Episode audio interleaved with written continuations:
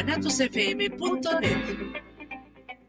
Los comentarios vertidos en este medio de comunicación son de exclusiva responsabilidad de quienes las emiten y no representan necesariamente el pensamiento ni la línea de guanatosfm.net.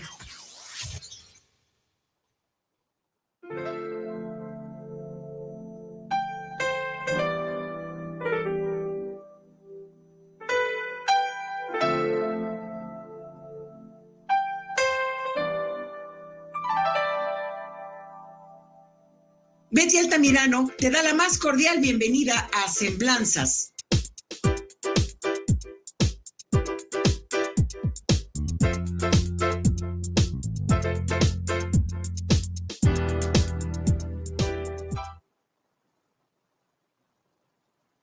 Ay, perdón. Muy buenas noches, tengan todos y cada uno de los allá presentes. Los saluda sus amigos Mario Cervantes y nos acompaña el día de hoy la doctora Alicia Torres Rodríguez, a la cual le damos la más cordial bienvenida. Ok, gracias por la invitación, Mario. Bueno, pues el día de hoy es un día muy importante en el sentido de los ecosistemas y de la misma sobrevivencia humana. No sé si usted sepa, pero el día de hoy se conmemora eh, no sé si es correcto decir se conmemora, no hay nada que celebrar, es el Día Mundial del Agua, ¿es correcto? Así es. Y bueno, pues es un serio problema porque a nivel mundial tenemos eh, pues millones de personas que viven en países que sufren escasez de agua. El 90% de los desastres naturales están relacionados precisamente con el agua. El 80% de las aguas residuales retornan al ecosistema sin ser tratadas o reutilizadas. Y en el caso de nuestro país, pues en el, eh, también hay una enorme sequía, eh, que obviamente pues hay estados donde de repente llueve muchísimo y se inundan, y hay otros donde no cae una sola gota. Y bueno, se estima que el 15% de la población del país habita en regiones que enfrentan un serio problema de escasez de agua. Y para hablar precisamente de este importante tema, pues nos acompaña una gran amiga, eh, la ah, colega investigadora, doctora Alicia Torres, a la cual pues le agradecemos mucho que nos haga el favor de acompañar este día que obviamente pues es una jornada eh, que, después de estar todo el día eh, trabajando ahí en el Centro Universitario de Ciencias Sociales, viene así como a rematar con nosotros el día de ah, hoy. La última jornada. Eh, la última jornada del pilón. Ella es profesora investigadora en el, escrita en el, en el Departamento de Estudios Sociourbanos, obviamente en el Centro Universitario de Ciencias Sociales y Humanidades. Cursó la licenciatura en Economía, es también maestra y, doctorado, doctorada, perdón, en Ciencias Sociales por la misma universidad. Es especialista en desarrollo, trabajo y en desarrollo regional. Ha colaborado como corresponsable y responsable de proyectos de investigación sobre la cuenca Lerma, Chapala, Santiago. Es responsable del cuerpo académico Agua, Medio Ambiente y Sustentabilidad. Trabaja, entre otras cosas, su línea de investigación en desarrollo regional medio ambiente, ecología política y sustentabilidad. También cuenta con perfil PRONEP, es eh, miembro del Sistema Nacional de Investigadores, nivel 1, y bueno, pues eh, pertenece a varias redes a nivel internacional y nacional, autora de capítulos, libros y artículos con el tema obviamente de agua urbana, de sustentabilidad y de ecología política. Y como ustedes pueden ver, bueno, tiene un currículum mucho más vasto, pero hay que obviar tiempo porque los minutos en la radio nos comen. Como ustedes pueden ver, es una experta en el tema del agua. Entonces, eh, pues la primera pregunta obligada sería, ¿cuál es la problemática de abasto que tenemos a nivel nacional? Porque obviamente, pues como país tenemos un problema serio. ¿Y por qué no aterrizarlo un poco en Jalisco? En Jalisco, ok. Bueno, tú ya de hecho diste una semblanza de la problemática que acontece en el país en donde tenemos una diversidad de, climas, de, flora, de paisaje, que nos permite tener o no tener agua. Entonces, eh, esa, hay una gran diferenciación por la distribución de agua de manera natural, pero la otra es la que conllevan las políticas públicas hídricas, de cómo ese recurso es gestionado, y trasladado y distribuido a, la población. Tiene diferentes usos el agua, ¿no? Eh, agua eh, para la industria, agua para el sector urbano, agua para la agricultura. O sea, tiene una diversidad de agua, incluso para la generación de energía eléctrica. Eh, y ahora últimamente, pues se está utilizando para extraer materiales preciosos o minerales del subsuelo, ¿no? Que es el famoso fracking que utiliza grandes cantidades de agua eh, y desproveyendo. Yo siempre digo que el agua es como una sábana en donde si alguien le jala, pues descobija al otro. Entonces no hay esa forma de equidad de distribución del recurso agua, que también va a estar diferenciado la calidad y cantidad dependiendo dónde habites tú. Si tienes, vives, en el caso concreto del área metropolitana de Guadalajara, vives al poniente, hay mejor calidad de agua, porque son agua de manantiales o del subsuelo que tiene, hay, agua pristísima. La diferencia de otros que se abastecen del agua de Chapala o el río Santiago, que es agua de desecho. Entonces, las problemáticas, esto no es únicamente para la zona metropolitana de Guadalajara o para Jalisco, sino para las diversas eh, ciudades del país. Tenemos Monterrey, ahora donde se va a poner Tesla, donde no hay agua, pero prometieron cuidarla.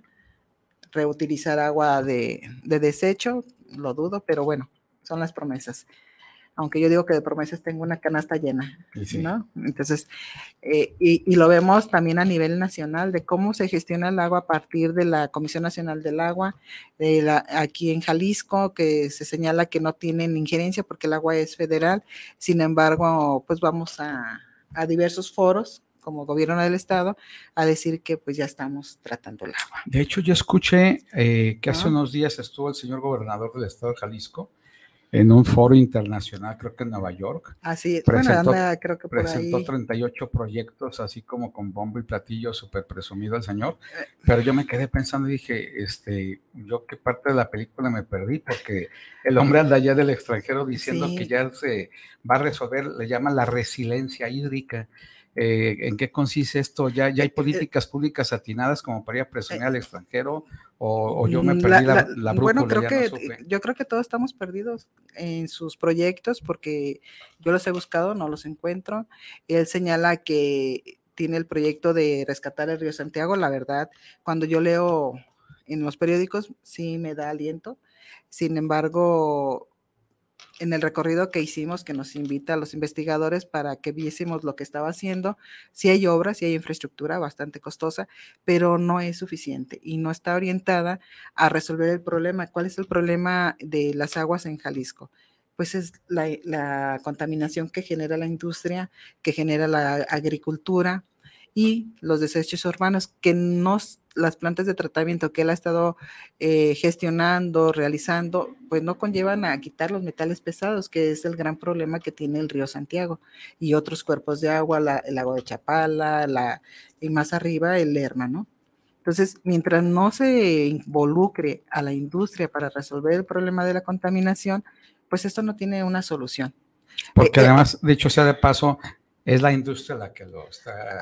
la que mejor, mayormente contamina. Claro. Él señala que pues ya se trató, ya está tratado el 75% de, del río Santiago. Sin embargo, nosotros hemos estado haciendo de manera recurrente recorridos por este río y pues no muestra eso, cuando menos lo que él está haciendo en algunas partes y muy pequeñas es una limpieza física del agua, en algunas partes quita lirio, maleza que ya está incrustada en dentro del cuerpo de agua y que, pero vas nuevamente al salto y el agua sigue viéndose, oliéndose altamente contaminada. También es cierto que algunos de los ingenieros que elaboran en las plantas de tratamiento dicen, no, bueno, es que no solamente la observen, hagan estudios, análisis, pero esos estudios y análisis los ha hecho la Universidad de Guadalajara, lo ha hecho el Instituto Mexicano de Tecnología del Agua, lo está haciendo la Conagua, y en eso uno desde las ciencias sociales se basa uno para analizar y, inferir, pero además con los recorridos de campo, de que esta agua no está no, está, tratada. Y obviamente el problema es eso, en, parte, que hay plantas de tratamiento, pero como que no funcionan o no son suficientes. no son orientadas para el tipo de contaminantes que tiene el agua. Y mientras tú hagas plantas de tratamiento solamente de dos procesos físicos y, biológicos, eh, lo químico que tiene el agua no se lo erradica porque necesita tecnologías mucho más costosas, más eh, avanzadas para poderlo erradicar, porque también tenemos contaminantes emergentes. ¿Y cuáles son esos contaminantes emergentes? Son las hormonas, los medicamentos, que tienen eh, una base mucho más finita. que no puede ser absorbida por el tipo de tecnología que se tiene. Quiere decir que hay altos niveles de contaminación en toda la, lo, que es la cuenca de... Lerma Chapala Santiago y, mayormente el río Santiago. ¿Y cómo es que afecta eso a la población? Pues está afectando de manera tremenda en la salud de los habitantes. Hay una cuestión, si tú no necesitas tener contacto con el agua para ser impactado con que vivas cerca al cuerpo de agua a un kilómetro, a cinco kilómetros, eres impactado porque tienes un contacto constante con, ese, con esa contaminación. ¿Y cuáles han sido los problemas? Bueno, tenemos enfermedades de insuficiencia renal, no solamente en San Pedro Itzicán y Nuescana, que están en torno al lago de Chapala, sino en el río Santiago. Hay una tesis que hace una de mis estudiantes de ahí de sociología, Andrea Ornella, sobre también el problema de la insuficiencia renal en la Totonilquillo, el estudio de 2010 que hace la Universidad de San Luis, que fue ocultado por muchos años, pues también refiere a eso, ¿no? Y se están haciendo tamices en donde se está detectando eh, los contaminantes en la sangre, incluso en la leche materna donde tú estás transfiriendo eso. Y son contaminantes que son bioacumulables. ¿Qué quiere decir esto? Que tú la puedes ingerir un día una miligramo y no hay problema, está dentro de la norma, pero al día siguiente consumes otro y otro y eso no lo vas desechando, se va acumulando, entonces es cuando hace problema. Fíjate que el otro día una maestra de Ocotlán me decía que se había enfermado precisamente porque había comido carne de pues que al parecer el ganado estaba tomando agua contaminada y que no me acuerdo si se llama brucelosis, una cosa así, tipo tifoidea. Sí, está y, tremendo. Y que, la Secretaría de Salud y que corresponde en este caso al ganado, yo creo Zagarpa, no sé, que una institución de gobierno les pidió a los, a los ganaderos pues que sacrificaran su, su ganado y que obviamente que no vendieran la carne pero se los pidió, o sea, no, no fue y no se supervisó y no los mató y no estuvieron ahí este, checando qué ocurriera. O sea, nada más ahí les encargo que, que su, Sí, como una recomendación más en el... enfermo ahí, les encargo que no lo comercialicen, no, no.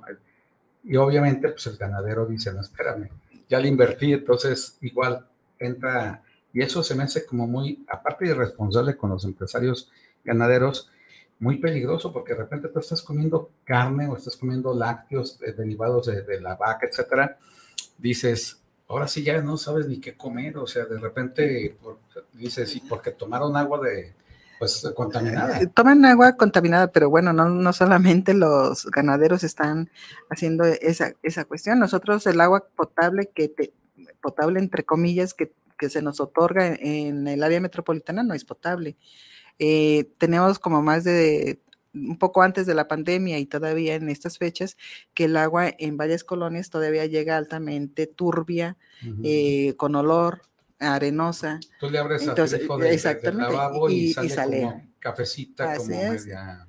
Entonces uno pregunta y te dicen, bueno, es que por las lluvias, no, no está lloviendo. Ah, es que está, eh, está mala tubería o está eh, esto. Y al principio el gobernador decía que era porque nosotros no lavábamos nuestros tinacos ni nuestros, aljibes, a lo cual me di la tarea de hacer una encuesta. Una encuesta mm, a, hogares, a 485 hogares, que es una muestra representativa. ¿De, qué zona? ¿De, en, el área metropolitana de ah, Guadalajara. Eh, eh, exactamente cuatro municipios, que fue Guadalajara, Tonalá, Tlaquepaque y Zapopan, ¿no? Guadalajara, Tlaquepaque, los cuatro, los cuatro principales, ¿no?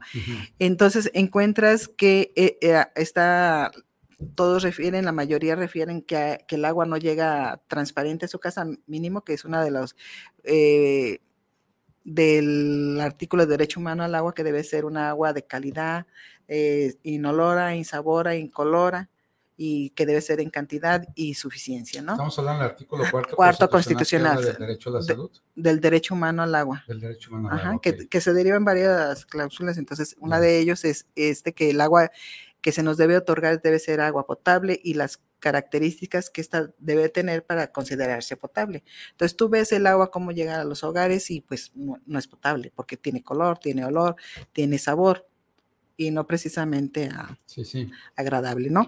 Entonces e- eso va generando que dices, bueno, una doble facturación del agua porque te venden agua potable que no es potable que solamente es agua entubada. Por otra parte, tú tienes que consumir agua de garrafón, eh, agua de garrafón que tiene un precio adicional, ya si lo compras de estas empresas transnacionales, pues te puede costar hasta 40, 45 pesos el garrafón de Que 19 además, litros. Dicho sea paso, también no tiene muy buena calidad. De Eh, repente eh, uno, No, ahí voy, yo también trabajé un artículo en donde la- con las microempresas que- rellenadoras de agua, en donde también las em- grandes transnacionales pues se dieron a la tarea de hacer una guerra mediática diciendo que el agua tenía heces fecales. Lo cierto es que estas microempresas están siendo más supervisadas por la Secretaría de Salud que las grandes empresas transnacionales. ¿Qué quiere decir con eso? Que como tú bien dices, no necesariamente esta tiene que ser agua potable Sí, porque y, y es potable, pero no es saludable. Tengo la percepción de que si compro un garrafón caro y de una marca X, ya estoy como consumiendo agua mejor. Ah, Bueno, Pero mediáticamente le- te lo dicen, le- hasta, hasta te vas a poner hermoso, ¿no? Guapo, Sí, sí. delgado. Y toda esa cuestión, y, ¿no? y sabe a cloro y dices, eh, está mejor la que vende el- Bueno, la rellenadora de mi barrio. Algunas de estas empresas en momentos utilizan agua de la llave y le hacen el mismo proceso que hace una microempresa, que es ozonificación, eh, carbón activado. Exactamente. Entonces, pero, ¿qué, ¿qué pasa? No tienes un doble precio de un garrafón, pero si tú ya lo comparas con el precio que tiene el agua potable, que debiera ser potable, que no lo es, el precio es exorbitante de un litro de, de agua en garrafón a un litro de agua eh, de- destinado de tus llaves, ¿no? Fíjate que yo estoy a punto de mandar a una empresa de estas porque duró un año tomando esa agua con la promesa de que iba a estar más delgado y guapo. Y, Y no, ¿verdad? no, sucede, efecto, no no, sé qué está pasando, algo- a lo "Hay mejor que- la fórmula no está... la fórmula secreta no se dio, ¿no? Pero e- esa, esa, esa agua de- tiene un proceso químico, tiene conservadores. Entonces, es un agua que no es saludable. Además, es un agua que tampoco pue- conserva el pH. O sea, tiene que tener un equilibrio de 7.5, 8.5 de pH. ¿Qué es el para pH que para Es la, la- el pH es la acidez que debe tener o no un agua Mm, y, y son los hidrolitros, como los sueros que tienen esa, esa sustancia, que hacen una función de alimento, el agua. Entonces, si tú no tienes esa agua, tú no sé si ustedes han tenido la experiencia de que toman agua y toman agua y no se les quita la sed, es porque es una agua ácida que no tiene pH, o sea, un exceso de acidez. Entonces, ese exceso de acidez, pues no te está nutriendo el agua, no te está haciendo el proceso de hidra, hidra no recuerdo la palabra, pero es un proceso o- o- orgánico, ¿no? Que, hace funcionar el agua. Entonces, tú tienes aguas con, elementos mm, químicos que si les da el sol, se activan. Si pasa un tiempo, tú tienes agua que ellos, un agua que embotellan, tiene un, un periodo, si se fijan en la fecha de empaque y caducidad, son alrededor de dos años.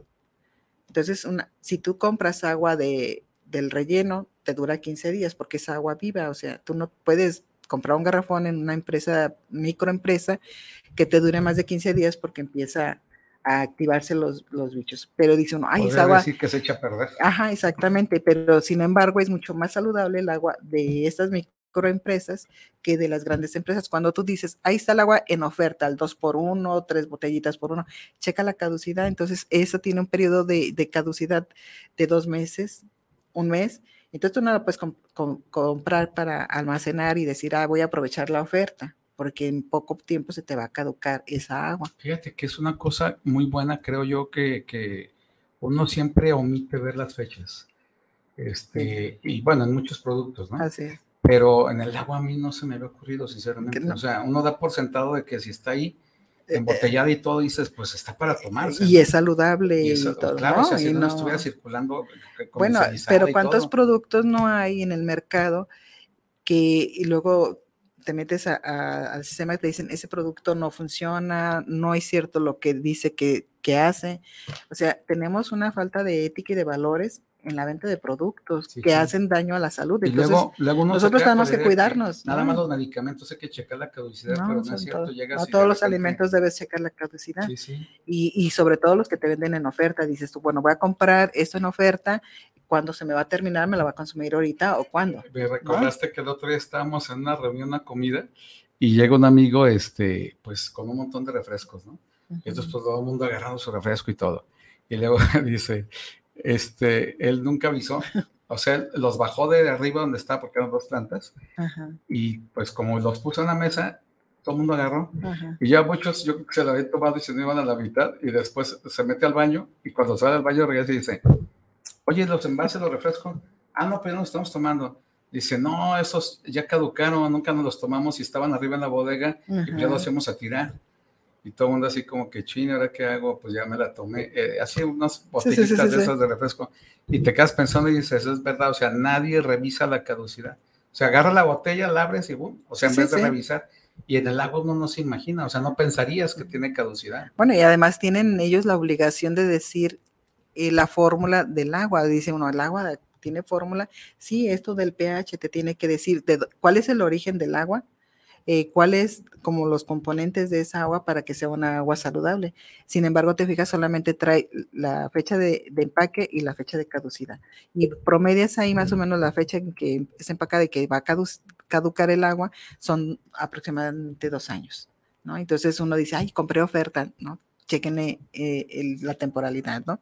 Pero también eh, es cierto que esta agua, si le da el sol, hay unos químicos que forran los, envases y esos químicos con el calor se incorporan al agua. Entonces tú también te lo estás tomando y si tú ves de qué manera son trasladados estos envases, entonces encuentras que de esos ya están incorporados al agua, ¿no?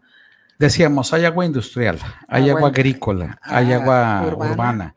En el caso, por ejemplo, ¿cuál es la diferencia de una a otra? la lógica me dice que porque unas se usan las empresas, pero por ejemplo, los ejidatarios, Pensemos en Tlaquepaque, Tlajomulco, que son todavía zonas ejidales donde hay alta producción y se ocupa riego, y uno pasa por las carreteritas y de repente ves así a todo lo que da, regándose el zacatito y todo, ¿no? Este, ahí también hay problema de, de e, e, contaminación. es que depende, hay, hay una, la normatividad, normatividad eh, que te menciona qué tipo de calidad es para cada uso para la industria, dependiendo del proceso productivo que utiliza la, industria. Por lo general, la industria tiene agua potable, agua mm, de un alto valor, eh, buena calidad, porque es agua de pozo, ¿no? Que se trata y que es menos dañina que si tomaran ellos agua de las plantas estas de, tratamiento de aguas residuales que se dice que se venden. Esas aguas también tienen que tener una calidad y son utilizadas para, para la agroindustria. ¿Hay quien la supervisa? Se supondría, pero siempre señalan que tienen poco personal para la supervisión, que hay uno por una delegación, por un distrito y que a nivel nacional. Entonces, hay escasez de supervisores que chequen que el agua que se utiliza para cada uno de los usos pues cumpla la norma. ¿Le toca con agua o aquí le, le toca? la con agua porque el agua es federales de la nación. Entonces la, la, gestiona, la administra y la controla la Comisión Nacional del Agua. Pero luego en cada estado hay una, una delegación de la Conagua, que se supondría que también tiene una función. Que en teoría se supone que son los que deben de estar bien pilas con eso. Se supone, pero ellos lo que argumentan muchas veces es que no tienen personal suficiente para supervisar que se cumpla la norma. Vamos este, a empezar a comentarlos porque luego se me claro y me reclaman que no, que no saludamos a tiempo. Perdón por la introducción. Ana María Sepúlveda, saludos para Semblanza, saludos a la doctora, te manda saludos y a un servidor. Muchísimas gracias, Ana María, gracias por conectarte. Ella nos manda desde la hermana República de Guanajuato. Ah, perfecto, de la parte alta de la cuenca Lerma. también, eso lo que decir, que también allá llega la, el agua contaminada. Así es, no, es porque ahí está el corredor industrial. ¿Qué estados abarca ahí este, todo lo eh, que, la, que Toda la, cuenca Lerma, Chapala, Santiago, eh, el Lerma nace en la ciudad de Lerma, que está en el Estado de México. Entonces, México, Guanajuato, Querétaro, Michoacán, Jalisco, Nayarit, Aguascalientes y no recuerdo otro estado por ahí. Entonces, Zacatecas, me parece que también tiene una colita el río Santiago. Entonces, todo, en e, todo este corredor está instalada el corredor industrial y es la cuenca más explotada, más utilizada, pero nos está dando un 20% del Producto Interno Bruto, ¿sí?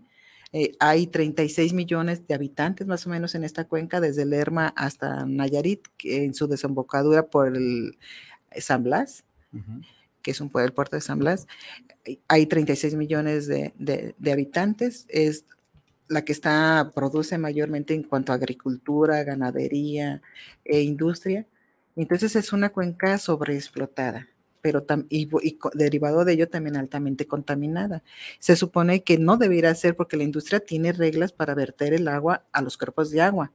Tienen esa normatividad que deben cumplir. Si yo, industria X empresa, me pongo tengo la obligación de también tener plantas de tratamiento, tratamiento con los eh, eh, con, la norma, quiero pensar que hay una NOM. Sí, hay una NOM no recuerdo si bien es la NOM 01001. Y el problema es que, no se cumple. No se cumple. Ya.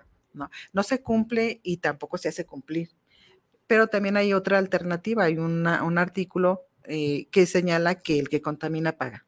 ¿Qué significa eso? Que yo puedo verter contaminantes al agua y pues voy a pagar a la Conagua o si la abierto a, cuerpos de agua superficiales. A lo mejor me sale más como empresario más barato contaminar y pagar que meterle tecnología a una planta tratadora. Es muy caro el tratamiento de las aguas y, sobre todo que las contaminan ellos con metales pesados. Como todo buen empresario, pues digo, a ver, me cuesta la planta 10 pesos, la multa 2, pues me, pongo mejor a pagar. No, y a lo mejor te salen uno por la corrupción, ¿no? Ya.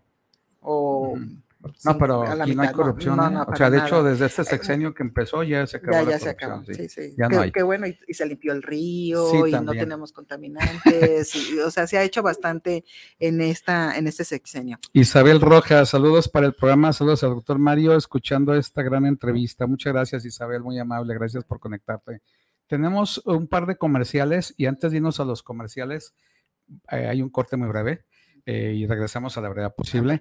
Este, queremos hacerles una cordial invitación para este próximo viernes, sábado y domingo de este fin de semana en el centro de Tlaquepaque. Se llevará a cabo la Feria de las Flores. Y hablando de agua, pues obviamente va a haber un buen de plantas, de suculentas, de cactáceas, de flores, de todo tipo. Y va a estar ahí la madriguera, que es un vivero, Vivero La Madriguera, este, está todos cordialmente invitadas e invitados. Es desde las 10 de la madrugada hasta las 10 de la noche, todo el día, viernes, sábado y domingo, con mucha calidad en las plantas, una gran variedad y muy buen precio. Porque además se compite mucho, o sea, llegas y ves ahí un montón de puestos y obviamente hay una gran variedad y también buscándole, pues hay, hay muy buen precio. Cordialmente invitados, es en el centro de Tlaquepaque. Y bueno, pues nos vamos a una breve pausa con nuestros patrocinadores y regresamos a la brevedad posible.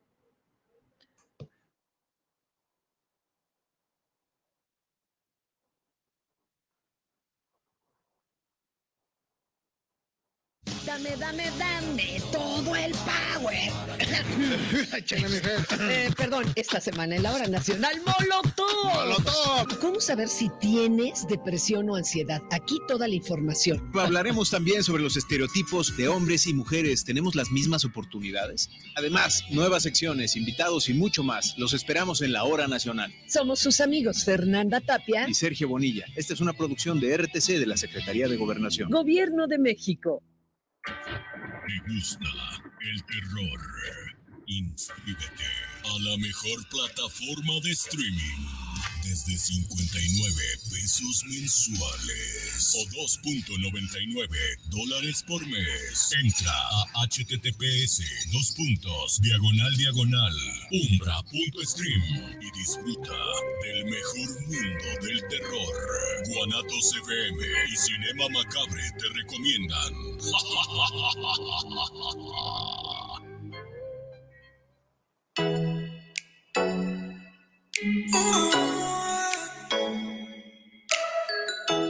Les invitamos a escuchar su programa Entre Amigas y un Café, todos los sábados a las 8 de la mañana con sus amigas Amale y Lorena, donde trataremos diversos temas de psicología, tanatología y del acontecer diario. Recuerda, sábado a las 8 de la mañana, por esta señal de guanatosfm.net y por nuestra fanpage Guanatos FM Network. Te invitamos todos los sábados en punto de las 8 de la noche en tu programa Movimiento de Dementes, donde tendremos a grandes invitados donde juntos aprenderemos en la señal de Guanatos FM. Hola, ¿cómo están? Yo soy Jackie González, locutora y conductora acá en Guadalajara y los quiero invitar a que escuchen todos los jueves de 3 a 4 de la tarde por Guanatos FM lo que callamos los agentes de seguros, el espacio donde se dice la neta de los seguros, que además de aprender está súper entretenido y divertido, así que no se lo pierdan. La conectividad terrestre hacia el Aeropuerto Internacional Felipe Ángeles está lista. Utilízala. Ubicado al norte de la Ciudad de México, el aeropuerto cuenta ya con ocho vías principales construidas en coordinación con diversas instancias del gobierno federal y estatales. Acercamos el AIFA a ti. Secretaría de Infraestructura, Comunicaciones y Transportes. Gobierno de México. Te invitamos a escuchar todos los martes a las 11 de la mañana Terapiarte con el coach y psicoterapeuta Omar Cabrera y la terapeuta holística Olga Corona por la señal de guanatosfm.net y a través de Facebook por Guanatos FM Network. Organización Musical Pausa, la mejor opción en música versátil para tu evento. Paquetes diseñados a tu necesidad y presupuesto. Que tu evento sea inolvidable. Souvenirs, iluminación, excelente ambiente y extenso repertorio musical. Organización musical Pausa. Contrataciones al 33 32 70 57 47 y 33 35 77 43 28.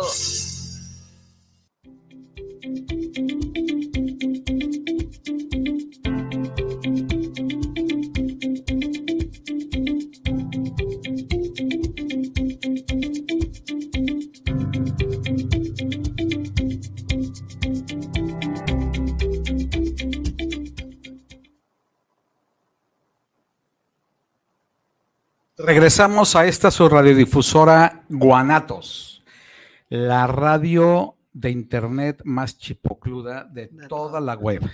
Y bueno, estamos en un programa más de semblanzas. Le mandamos un fuerte saludo a nuestra amiga Betty, que obviamente nos hace el favor de, de permitir este espacio. Y estamos con una entrevista muy interesante que tiene que ver con la problemática del agua y una experta en la temática que es la doctora Alicia Torres. Y bueno, pues continuando con la temática, eh, hablábamos un poco del lago de Chapala, regresándonos un poquito para, para no dejar ahí como los temas. ¿Cuál sería la solución para el lago de Chapala? Eh, ya me habían hecho esa pregunta y no les gustó la respuesta. Yo creo que para la solución para el lago de Chapala es que el ser humano no habitara ese espacio, porque somos altamente depredadores de ese medio ambiente y que además es un, el agua es un bien para la vida, es un bien necesario para la vida. Y lo que hemos estado haciendo en torno al lago Chapala es depredarlo lo más pronto posible. Fíjate que justo la semana pasada tuvimos en el programa La Jericaya el jueves pasado a dos expertos, uno de ellos el maestro Farid, y era el, el, motivo de la defensa de la protección a la naturaleza. Y él también decía, es que el de toda la fauna, el peorcito de los Es animales, son los animales humanos. Y- Pero además, a mí me llama mucho la atención que para el lago de, Chapala se está vendiendo como el paisaje. Pero sin embargo, en la venta de ese paisaje donde están involucradas todas las inmobiliarias, te están vendiendo el, el territorio, pero también se está fincando aguas adentro. Se está acotando el lago de Chapala, se está transformando el territorio. También eh, hablábamos hoy en la mañana, esa sedimentación, el vaso de agua se hace menos profundo. Que además es un vaso, el vaso lacustre más grande a nivel nacional, ¿no? Ah, ¿no? El Y- es el tercero, es a nivel nacional más grande y a nivel internacional de Latinoamérica es el tercero más grande. Wow. Entonces, o era, habría que volverlo a, a- a medir ya con lo que se le ha acotado de superficie al lago, pero también de, de profundidad por, esa de- por esos des- deslizamientos de, de tierra que tiene que se hace sedimentación, que es originado por toda la deforestación. Hay un cambio en el paisaje, en el cultivo, tenemos aguacates, tenemos las berries, tenemos... Cosa que antes no había. No, y que además eh, depradan el, territorio, ¿no? ¿Y a qué se debe este cambio de cultivo? Eh, ¿A qué se debe ese cambio? Pues yo creo que viene siendo la maximización de las ganancias, ¿no? Si lo estamos viendo de esa manera, ¿cuánto te deja el aguacate, que es un producto que se vende internacionalmente, contra, contra el maíz, que hay precios controlados, que hay que cuidarlo porque la población más vulnerable es la que más lo consume? O tenemos las berries, que también son un producto de internacionalización. Todo en función del capital, ¿verdad? Del capital es la, la, expropiación, despojo, acumulación de, del capital, ¿no? Para, Pero ¿para quiénes? Uh, Barkin decía, bueno, ahí el desarrollo no es para todos. El desarrollo es para solamente para algunos y la población más vulnerable es la que menos se beneficia de este desarrollo, pero es la que le asume toda este problema que se genera con el desarrollo, que es la contaminación, la contaminación del suelo, contaminación del aire, la contaminación del agua. Pero pensando en Chapala, dices, bueno, es que lo óptimo sería que no habitara nadie. El problema es que sí está habitado y, que, no van a dejar de habitarlo. pero el problema es que seguimos atrayendo a gente que habite ese espacio por el paisaje, por lo que significa el lago. O sea, que ya no se vendiera más no, terreno yo creo que, se además se está privatizando toda la orilla del lago de Chapala. Eh, está, tú vas y haces recorridos y encuentras que no puedes caminar a la orilla del lago porque es un, propiedad privada. privada, sí, yo Entonces, que con las playas, ¿no? Así es. La doctora Adriana Sandoval del colegio de la UNAM eh, que tiene sede ahí en Jiquilpan, ella era la que decía, es que nada, se está privatizando la ribera de Chapala, pero a los pescadores solamente tienen dos entradas. Entonces uno tiene que, que no conoce el espacio, pues básicamente a saber por dónde puedes bajar, o te bajas por una propiedad privada esperando que no te disparen, o no encontrarte otro tipo de actores sociales que, que, los que habitan, o sea, porque también está, es una zona de, de trasiego, ¿no? Entonces, pero y que también, también están contaminando, ¿no? Yo en una de las recorridos que, de las plantas de tratamiento que están en torno al lago Chapala preguntaba por los contaminantes emergentes y luego eh, a quien le preguntó bajó la voz y me dice, bueno, sí los detectamos, pero pues no podemos decir, porque luego si uno puede detectar dónde, de dónde viene y de, a ver, como de qué, me, contaminantes emergentes estaba hablando, ¿no? Él estaba hablando de la producción de droga. Claro. ¿no? En donde también hay eh, escurrimientos de, de, de las sustancias que, ellos utilizan. Que además, exacto. Y que además también necesitan del agua. Así, todos los procesos productivos requieren el agua, ya sea para, como insumo o para lavar o enfriar maquinaria. Entonces es un alto uso que también se habla de la, de la exportación de agua, el agua virtual. Tú produces un producto, entonces haces una balanza de lo que importas y exportas que, que utilizan el agua y entonces estamos en un déficit, ¿no? Pero como, al lago de Chapala, que, no vender ya. Yo creo que no vender y no comprar, ¿no? Un centímetro Porque más hay quien vende y hay quien compra. Entonces, eh, tanto peca que mata la vaca como que, que, le agarra la pata. ¿no? ¿Y aquí le toca ahí en cuanto a autoridades? A la CONAGUA, a la Comisión Nacional del Agua. El, agua superficial y subterránea es propiedad de la nación y la regula la CONAGUA. ¿Y el impacto, el dictamen de impacto ambiental Semarnat o aquí, aquí en Jalisco en la CEMADES, pero tiene que vincularse con la Semarnat, con la CONAGUA para el cuidado del agua. Y hay diferentes, hay, hay una poca como comunicación entre ellos o hay competencias si de egos. comprarle un ejidatario un pedacito ahí para tener una casita de campo pegada al lago, este... Pues la puedes comprar, pero es, agua, es agua federal, digo, perdón, tierra federal, porque esa es otra cosa, se está incumpliendo la norma porque de donde hay un cuerpo de agua a 20, 100 metros, dependiendo del tipo de, de cuerpo de agua, es que es, se considera federal. Entonces, eh, no es que tú puedas comprar y que te tengas una propiedad privada. Lo que te van a ceder son los derechos que se concesionan en la Conagua. ¿Sí?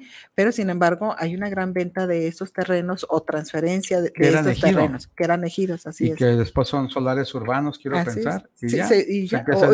o, los fraccionan, ¿no? Porque ya también tú encuentras una diversidad de, ventas eh, por el Face, que tú empiezas a preguntar y te van a llegar mensajes. No, y además hay una ciudad este, de estadounidenses ahí de, de una colonia eh, Sobre todo en Ajiqui, que yo digo que es el pueblo mágico mexicano construido por americanos, norteamericanos, ¿no? eh, porque es en su imaginario de lo que es México, un pueblo mágico gringo, ¿no? En México. Entonces, pero ¿qué, qué, qué se hace con toda esta venta de, de, tierra que es federal y que no, es, no, está, no debe estar a la venta, sino a, transferencia y, de, derechos? Que eso hizo con agua por... Pues tan eso hizo que se está construyendo aguas adentro. Y uno dice, caramba, ¿de verdad no, no se enteran o, ¿Y como ciudadano yo puedo meter un amparo, puedo promover algo ahí como cuáles son los instrumentos jurídicos que pudiera no, tener? No soy abogada, pero lo que ha estado haciendo la doctora Raquel Gutiérrez Nájera es hacer eso, pero también tú tienes que tener como un pueblo que esté en contra de eso, una comunidad, un colectivo, para que pueda proceder y esto se ha llevado hasta el Tribunal del Agua, o sea, y porque eh, Chapala es un sitio Ramsar. ¿El Tribunal del Agua qué es? El Tribunal del Agua a nivel internacional es un organismo, pero que también solamente es a nivel moral, que hace las recomendaciones como la, como la Comisión Estatal, la Nacional y todas las comisiones. Así es. Sí, son, solamente recomendaciones. a nivel moral que no son vinculantes, ¿no? Mm, mm. Entonces, en ese caso se, se han llevado... ¿Y dónde tiene su sede este tribunal? Ese tribunal, pues ahorita eh, creo que estaba en Washington, tiene movilidad y tiene, está también dependiendo de, o vínculos con la, la ONU. Son los mismos países de la ONU los que, forman el tribunal. Así, que están, y que son los firmantes, ¿no? Países firmantes que incorporan sus leyes a su, a su constitución para no cumplirlas. ¿Conoces a Enrique Castillo? A Enrique, sí, es mi Porque dice, alumno. Ah, ok, sí, dice, saludos a la doctora Alicia Torres de parte de Enrique Castillo. Sí, mucho gusto, Enrique. Espero que me ponga 100, no, no, Ah, no, ya, ya, ya, ya, es más doctorante el compañero bueno, este, Chapala, bueno, ya tocamos el asunto, es algo muy lamentable porque con agua pues hay como que se hace a la vista gorda. Y pues ahora sí que no hay políticas públicas serias atinadas para resolver eso. Mm, no, siempre algunos compañeros dicen, faltan políticas públicas, falta normatividad. Digo, no, lo que falta es que las cumplamos. Falta voluntad. Mm, de las partes. De, todas las partes involucradas, ¿no? Sí, sí. Y hay diversos colectivos a favor del lago Chapala que han estado peleando por años, o sea, es esto, y es como pasarse la estafeta, ¿no? Como en esas carreras de 400 metros, ya te cansas y se la pasas al sigue, que es más joven. Sobre el río Lerma, Santiago y sus niveles de contaminación, ¿cuál sería la solución en el caso del río? Eh, yo me iría con el caso del río, lo que tengo más cercano, que es el río Santiago, y conllevaría que si hay una solución para el río Santiago, que es el más altamente contaminado, pues puede irse hacia atrás también, ¿no? El lago de Chapala, el río Lerma y otros, otras cuencas hidrológicas del país que también están contaminadas. ¿Cuál sería? Yo creo que una parte importante, y lo he repetido en muchas ocasiones, porque cuando oyes el discurso del gobierno del estado, dice, pues que somos los que son los agricultores los que más contaminan, porque también está, está viendo estas mm, granjas Mm, a porcícolas a, lo largo del río Santiago que eso ha incrementado la que ha incrementado la contaminación. Pero el mayormente contaminante y que no mete la mano o que se hace, como tú dices, ojo de hormiga, es la industria.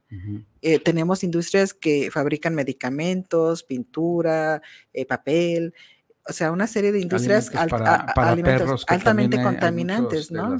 sí, eso, sí hay de todo. Entonces, dice, si, si, no las involucras, si no las incorporas o no les obligas que realmente traten el agua, eh, este problema no va a tener solución. Tú puedes estar limpiando todos los días el agua, pero todos los días se le está vertiendo, estos contaminantes. Entonces, mientras no se involucre la industria y que lo tome como parte de su costo de producción, porque no lo consideran como parte de su costo de producción el tratamiento de las aguas, por lo que tú decías hace un rato, les cuesta mucho eh, eh, depurar el agua. Entonces, como les, el agua potable, el agua es más barata para ellos, entonces siguen consumiendo agua potable, ¿no? Para sus procesos productivos. En el caso, por ejemplo, del uso del agua, hablábamos que hay uso agrícola, uso industrial, eh, uso urbano. Así, y están normados cada uno de ellos dependiendo el uso, es la calidad del agua. Para, la, para en el caso de la industria, pues podrían utilizar agua aguas grises, aguas tratadas para sus procesos, pero como también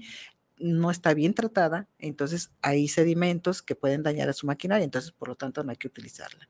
Es mucho más costoso reparar una máquina de una industria que a un ser humano, que además habemos muchos, ¿no? Entonces somos reemplazables, somos de desecho. Y está la otra, el tipo de agua que utiliza la industria. Aquí, eh, digo, perdón, la agricultura. Aquí la agricultura sí utiliza agua de desecho. Eh, tratada, media tratada y, a veces de manera directa del río. Que lo que estábamos viendo nosotros es que se bombea el agua del río y tú ves la calidad del agua del río y dices, están eh, regando trigo, están regando maíz, están regando hortalizas, sobre todo en el Salto y Juanacatlán se produce eso y pues esa, ese producto viene al mercado de abastos, ¿no? Y los del Salto dicen es la venganza de los del Salto. Y es muy curioso, fíjate que yo estaba precisamente escuchando este, la industria contamina, pero luego la industria apoya asociaciones de organizaciones de sociedad civil que apoyan a estos problemas de las enfermedades renales y es como lavar un poco las culpas, ¿no? Y dicen, somos socialmente responsables o eh, eh, y socialmente limpios, ¿no? Y, es el discurso más mercadológico, por no decir de otra forma, que tienen ellos de todos, todos mienten y hay una canción que dice, miénteme más y, ¿no? Y somos felices, ¿no? si no me mientes, no soy feliz, Dice Joaquín Sabina, todos mentimos, es correcto. Entonces, pues mira, ahorita, ahorita ¿dónde andamos mintiendo? ¿A qué niveles estamos yendo a mentir? Al Tribunal del Agua, aquí a la, a la ONU, a Nueva York, Washington. Entonces, diciendo una serie de proyectos que tienen y uno ve la realidad y dices, ¿cómo es posible que tenga esa capacidad que con ese descaro. Sí, así es. ¿Cómo, cómo ah, ¿No? podrá dormir? Eh, este, pero sí, es verdad, o sea, dices, es un proceso. No, es posible. Y, hay otro, otra cuestión que me llama la atención. Dice, voy a traer el agua del Zapotillo a Tlajomulco. Bueno, por Tlajomulco pasa el acueducto de Chapala. Chapala, Guadalajara, donde se trae el agua de Chapala, 7. está concesionada a 7.5 metros para agua para Guadalajara. Dices, pues ahí está Tlajomulco, estábamos haciendo una exploración y vieras la cantidad de pozos que hay y si aparecen en el INEGI es que tienen, tienen permiso, o sea, hay un registro de, de, para, de permisos para perforación de pozos para cuestiones agrícolas. Pero luego también es una zona de veda, pero sin embargo también están construyéndose nuevos parques industriales que sus letreros dicen sí, sí hay agua en Tlajomulco. Y, Por ejemplo. y los habitantes se quejan de que no hay agua en la zona sur, eh, en la zona, en los fraccionamientos, ¿no? Entonces, pero vemos esa cantidad de, de, pozos que están en esos, porque mayormente es mm, agrícola la zona, todavía hay mucha área de amortiguamiento para el crecimiento de la zona, área metropolitana, pero te encuentras que, que, que no hay agua. Y yo preguntaba, bueno, ¿qué hace el ejidatario que tiene un permiso de un pozo y vende su, su hectárea o sus cuatro o cinco hectáreas que tenga él. ¿Quién se las compra? Los inmobiliarios. Se las compran junto con, los permisos de, agua, ¿no? Entonces, esta agua está sobreexplotada, no hay agua realmente, o se tiene que perforar a mayores profundidades para extraer el agua, o, qué, está pasando, ¿no? ¿Quién se está quedando con el agua? ¿Y por qué traer agua de, de Temacapulines cuando es el agua de la presa Zapotillo?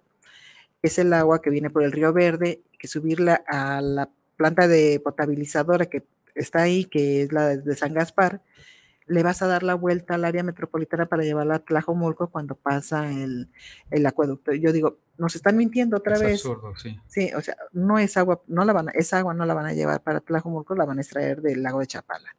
Pero también hay otra obra de otra infraestructura que es el acuaférico cuando estábamos en pandemia decían que ya estaba por concluir el acuaférico, que es como el periférico. Entonces ahí de ese proyecto era como eh, meter el agua de todas las fuentes de abastecimiento que son de la presa Calderón, Lago Chapala, poco de Santiago, los pozos de Tezistán, los de Toluquilla, sumarlos ahí, ¿no? Y hacer una distribución más equitativa y que si hubiera problemas de un lado, pues no le giras la ruedita y mandas agua de un lado. Pero es agua que tenemos agua de primera calidad y agua de, de, desecho, ¿no? Que es la del río Santiago y Chapala. Mezclarla, pues... Qué desperdicio. Eh, sí, ¿no? Entonces, porque tampoco la estamos potabilizando, ni tratando ni potabilizando. Pero sin embargo, yo no, yo realmente no he visto que digan, ah, vamos a inaugurar, ya está funcionando, ya lo hicimos. Hubo un periodo de como tres meses que había y no había agua, que había tandeo. Bueno, por lo general lo hay en las temporadas de, sequía. A lo mejor un día nos dan la sorpresa porque a los gobiernos les da por inaugurar, aunque después sigan construyendo. Así es, sí. Entonces dices tú, si va a hacer eso, ¿qué necesidad hay que que lo del zapotillo te la lleves a, a, a Tlajomulco, vas a hacer otro, otra obra para conducir el agua del Zapotillo hasta Tlajomulco, cuando ya es cara, si la subes por el San Gaspar y llega al, al periférico norte, ¿no? Sí, sí. que es donde abastece ahorita. Dice que se juntaría con, con la presa Calderón, el agua de la presa Calderón, y hay un sistema de otra presa del Salto que no han conectado. Y dices, caramba, pero también hay una cuestión de que tampoco nosotros tenemos una cultura del agua. Y por otra, el gobierno siempre nos quiere dotar de 300, 400 litros por habitante al día, cuando por una parte el, derecho humano al agua dice entre 50 y 100, que tampoco es, suficiente, pero las ciudades sustentables te dotan de 140 litros por habitante al día. ¿sí? Entonces, ¿cuánto consumimos? Eh, Aquí se consume como alrededor de 240 litros por habitante. siempre y cuando te la surtan, ¿no? Y que no esté contaminada y que complementes con pipas o, o porque tiene mala calidad, compres garrafones, porque hubo un, un, periodo que, se bañaban hasta con agua de garrafón. mencionaste el que contamina paga. Sí, eh Nos quedan pocos minutos, me gustaría si se puede un poco e, Esto de que el contamina paga va ligado a, a los industriales que contaminan el agua y la vierten. Tienen reglamentos para cómo deben, qué parámetros deben de cumplir para verter el agua a, las, a, cuerpos superficiales o al drenaje. Entonces tienen que pagar el tipo por el tipo de contaminantes que vierten por metro cúbico. Sin embargo, pueden pagar 100 y, verter 200. Ahora, pero no cumplen la norma. sale más barato venir a México a contaminar. ah, claro que sí. que adherirme a lo que la normativa me marca, por ejemplo, en, mi país. ¿no? Así es hay una cuestión que me llamó mucho la atención. Eh, nosotros habíamos estado insistiendo que debían de cambiarse los parámetros con los cuales se mide eh, la calidad del agua, porque aun cuando se cumplan en México, se cumplieran en México, esos parámetros, esa, esa normatividad no garantizaba la vida, porque estaban por debajo de lo que sí puede dar posibilidades de que haya flora y fauna en el río. Sin embargo, cuando se, eleva la exigencia de estos parámetros, la Cámara de, Industriales se queja y dice que por qué, que eso va a hacerlos a ellos menos competitivos en el mercado internacional, porque tienen que aumentar sus costos de producción, porque tienen que incorporar nueva tecnología para el tratamiento de esas aguas a una mayor, para dar una mejor calidad o que sí garantizara, cuando menos en mayor medida, la, vida en los ríos. Entonces, uno del presidente de la Cámara Industrial dice, es que esto ya lo tratamos en el Tratado de Libre Comercio y México se comprometió a ser más laxo en sus exigencias en cuanto a la calidad del agua. Que además el Telecán fue todo un tema ahí. Sí, ¿no? Sí. Y dices, caramba, yo manejo a lo mejor con esa inocencia de que los industriales no sabían lo que estaban haciendo, no sabían el daño que estaban ocasionando. Y cuando oigo esta declaración que incluso está firmada eh, en el Tratado de Libre Comercio, esa la, la actitud para las reglas y normas de, para el cuidado del agua, la calidad del agua, dices, caramba, eh, son, son asesinos en potencia, ¿no? De, para empezar, un, un artículo que diga que, que contamina paga. Es como decir, a mí, puedes matar pero paga y no hay problema, ¿no? Y pues depende de quién mates y como mayormente matas gente de bajos recursos, pues no te, sale, no te sale tan caro, ¿eh? A menos de que fuera uno de puerta de hierro o de estas colonias que pues si les pagas por el ingreso que ellos tienen, su salario, pues sería muy altísimo, ¿no? Que esa es otra cuestión, ¿dónde contamino? ¿A quién contamino? Pues en áreas, exacto. ¿no? Sí, sí. Ah. Bueno, desgraciadamente el tiempo nos come. Para cerrar los últimos minutos, me gustaría algunos tips para, yo por ejemplo, en, la casa tuya, tengo una cubeta al momento de bañarme y de aquí a que sale el agua calientita, ya llené una cubeta. Eh, algunos tips para ahorrar agua, no sé, aunque, aunque voy a acotar esta, no solamente debiera ser como tips de cómo nosotros, los usuarios domésticos, pudiéramos hacer menor uso del agua o hacer un uso del agua más responsable, que sí debemos de hacerlo, porque luego encontramos eh, personas que están lavando la calle eh, con la manguera, con el agua de la manguera, ¿no? o agua de la no me baño más que los sábados para ahorrar agua entre eh, Creo que eso es muy eficiente, un uso muy eficiente del agua, pero además también... Tampoco lavo mi carro, por ejemplo. No, no, eh, pura cuestión ecológica aquí con... Ok, no, sí, eh, sí. Con que no sean ecológicos. Ecológicos.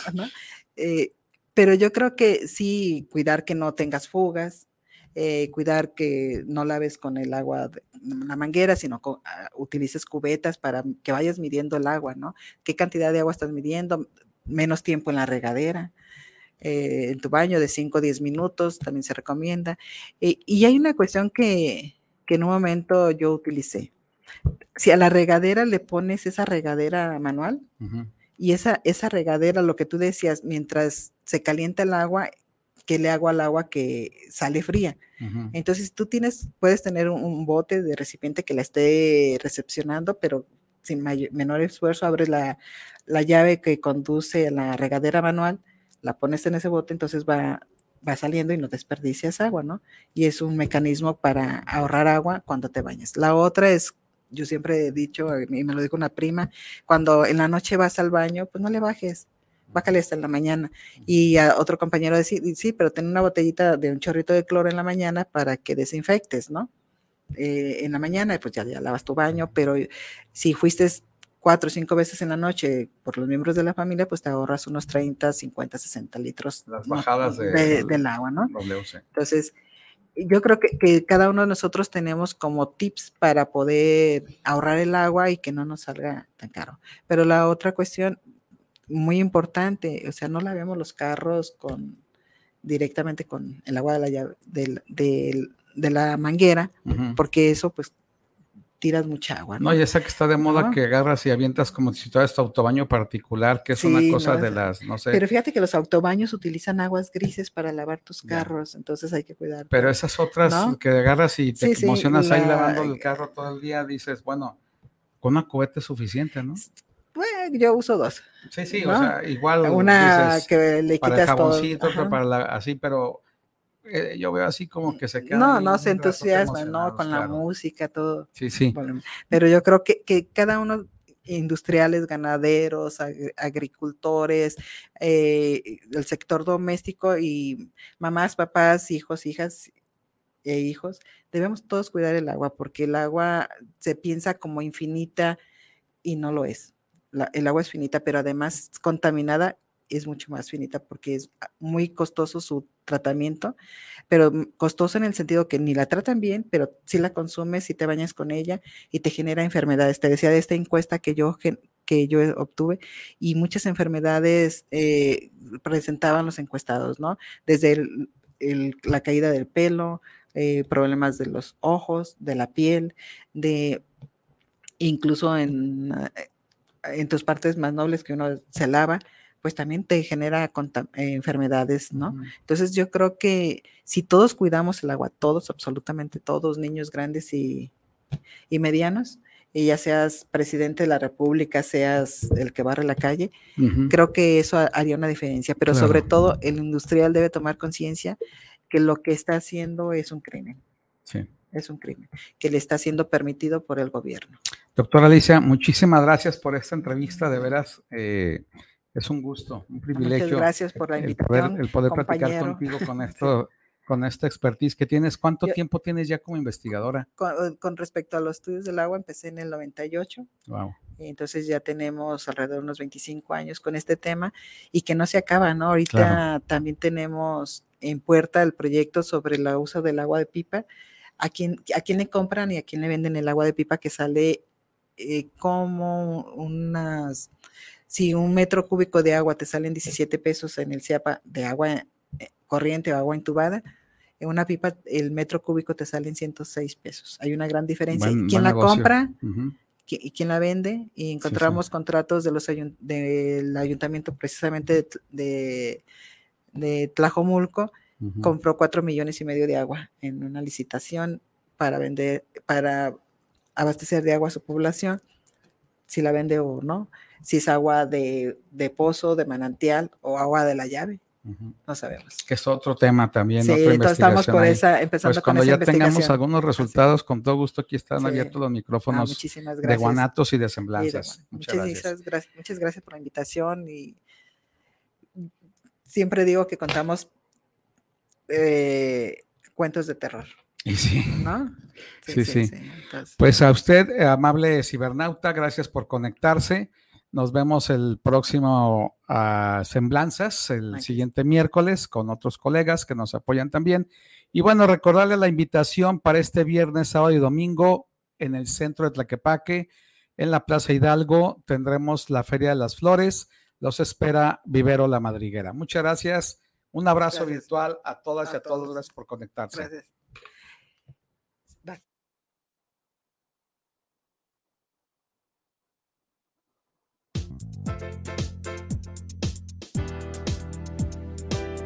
Te esperamos el próximo miércoles a las 8 de la noche en Semblanzas con tu amiga Betty Altamirano.